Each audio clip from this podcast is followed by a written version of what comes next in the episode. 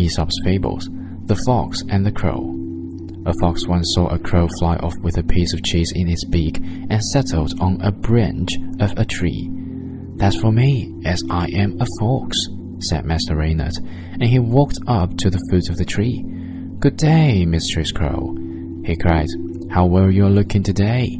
How glossy your feathers, how bright your eye! I feel sure your voice must surpass that of other birds, just as your figure does.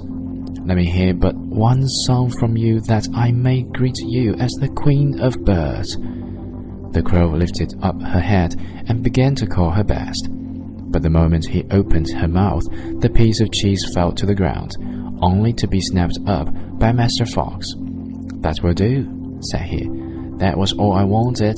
In exchange for your cheese, I will give you a piece of advice for the future.